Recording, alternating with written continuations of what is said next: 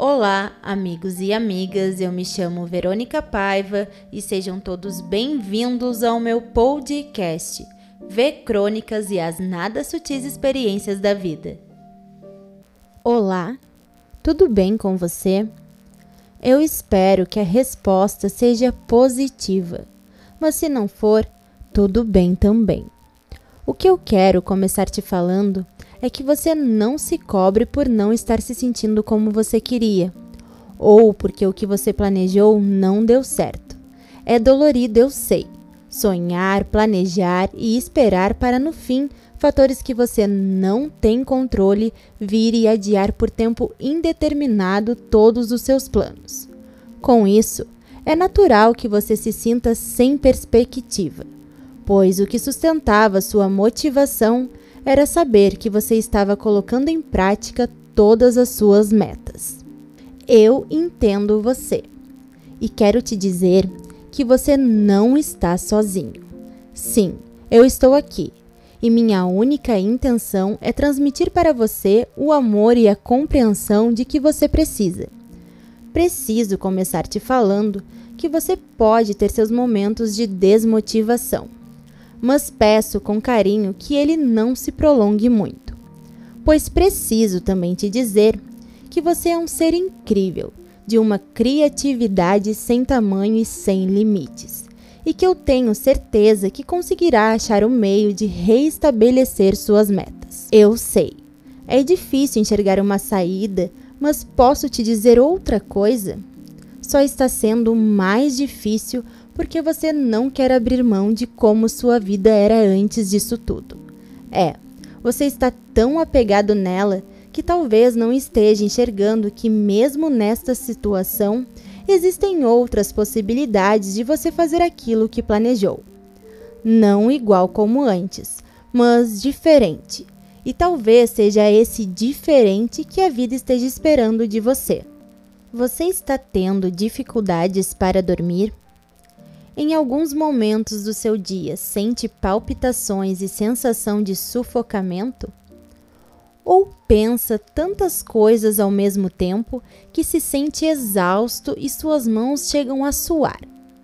Você estava fazendo sua tarefa diária e então teve a nítida sensação de que seu coração iria pular do peito de tão apertado que estava? Você até poderia dizer que estava tendo algum mal cardíaco mas você procurou seu médico, fez exames e nada apareceu. Então, venho te dizer que você pode estar num funcionamento ansioso. E como é isso? Bom, a ansiedade é uma emoção que gera um medo, uma preocupação, ao você tentar prever seus passos futuros. É ela que faz você se preparar para um acontecimento, faz você estudar mais para se sentir seguro ao apresentar um trabalho, e reler muitas vezes seu cronograma para uma fala em público. Então, assim como todas as outras emoções, ela é necessária para o ser humano.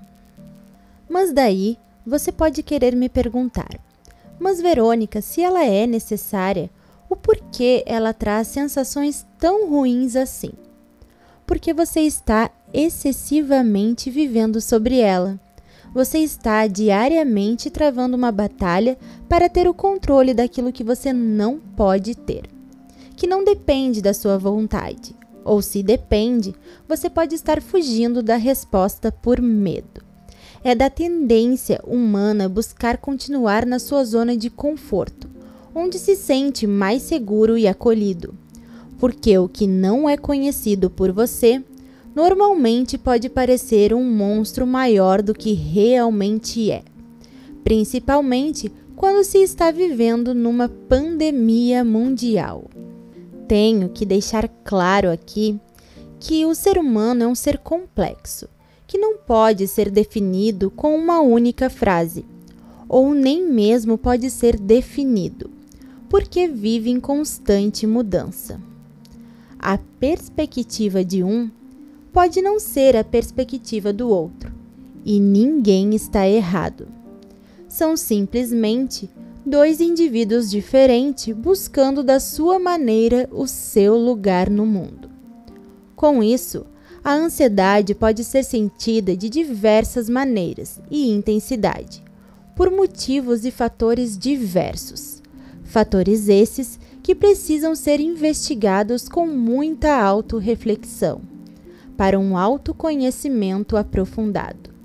E é aqui que eu grifo a importância de você procurar um profissional psicólogo, pois junto a ele vocês desvendarão sua mente e suas vivências, de forma que você encontre as respostas de que você precisa.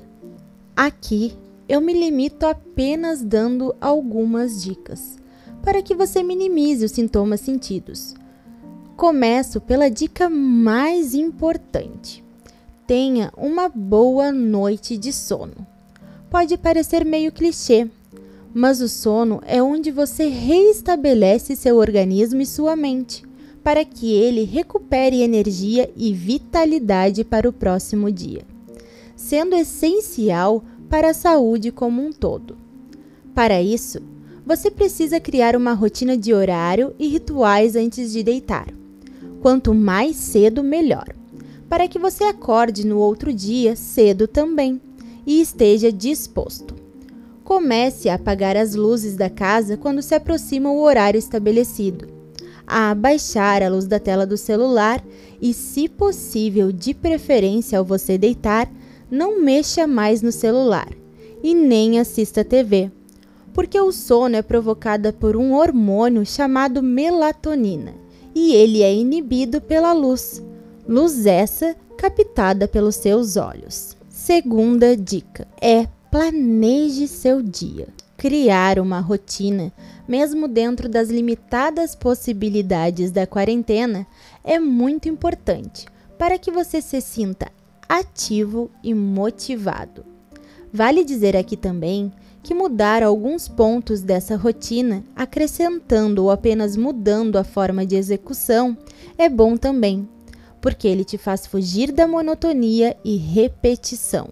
Minha terceira dica é para você estabelecer pequenas metas diárias. Metas essas que sejam possíveis dentro das circunstâncias da pandemia, para que você busque cumprir de forma que te traga motivação para um dia seguinte. Essas metas podem ser relacionadas a você mesmo e ao seu bem-estar, relacionadas ao seu trabalho ou podem ser metas afetivas, seja um momento com seu parceiro ou com sua família. A quarta dica é para você ter um momento com você mesmo, de silêncio, escutando suas músicas preferidas ou fazendo uma meditação. Apenas reserve um momento do seu dia dedicados a você em que você estará atento para se escutar e se sentir, entender quais são os pensamentos que te vêm à mente e o motivo desses pensamentos. Aprenda a ficar na sua própria companhia e aguçar sua autopercepção. Quinta dica: é evitar ficar vendo as notícias constantemente pois o que você precisa extrair delas é a informação suficiente para saber as medidas necessárias para o seu cuidado. No mais, elas só te ajudarão a ficar com medo e se sentir apreensivo. Por fim, digo que existem muitas formas de você amenizar esses sintomas, e essas são só algumas dicas. Mas você pode notar que todas essas dicas que dei trazem você para a consciência das suas escolhas e dos seus dias, tirando você do automatismo que você se insere sem perceber. Atenção com você e com o que você sente, quer e escolhe. Atenção com suas emoções e de como você lida e percebe elas.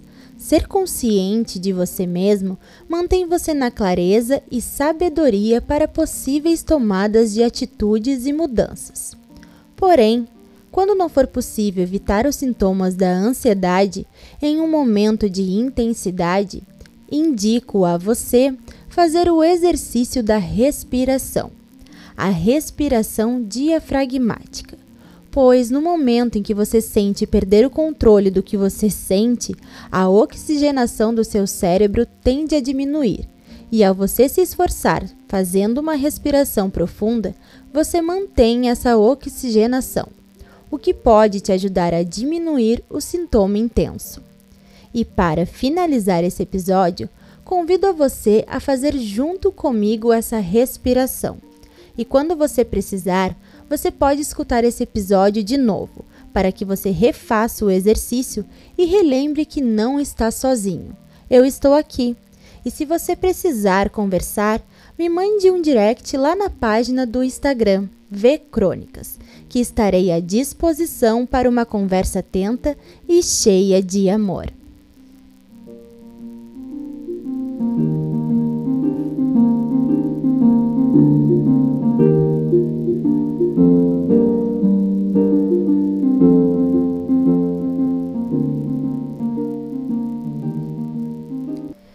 Para fazermos a respiração, você precisa saber que ao inspirar o ar, você precisará trancar o ar por 3 segundos e sentir sua barriga estufar, para depois de 3 segundos soltar pela boca.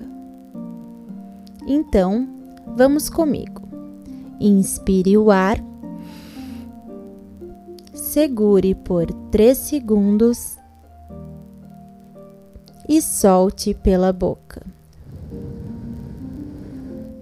Mais uma vez, inspire o ar, segure por 3 segundos e solte pela boca. Inspire o ar mais uma vez.